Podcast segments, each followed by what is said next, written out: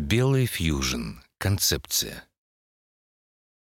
Разливая вино по бокалам, проливая случайные капли на стол, мы считали, что рифмы витают в тесном мире за хрусталем.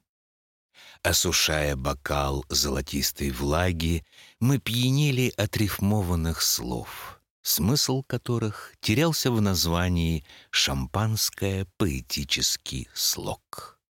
Я тоже любитель того вина, но, видно, от жадности отпил однажды и капли, пролитые со стола, перемешанные со всякой всячиной.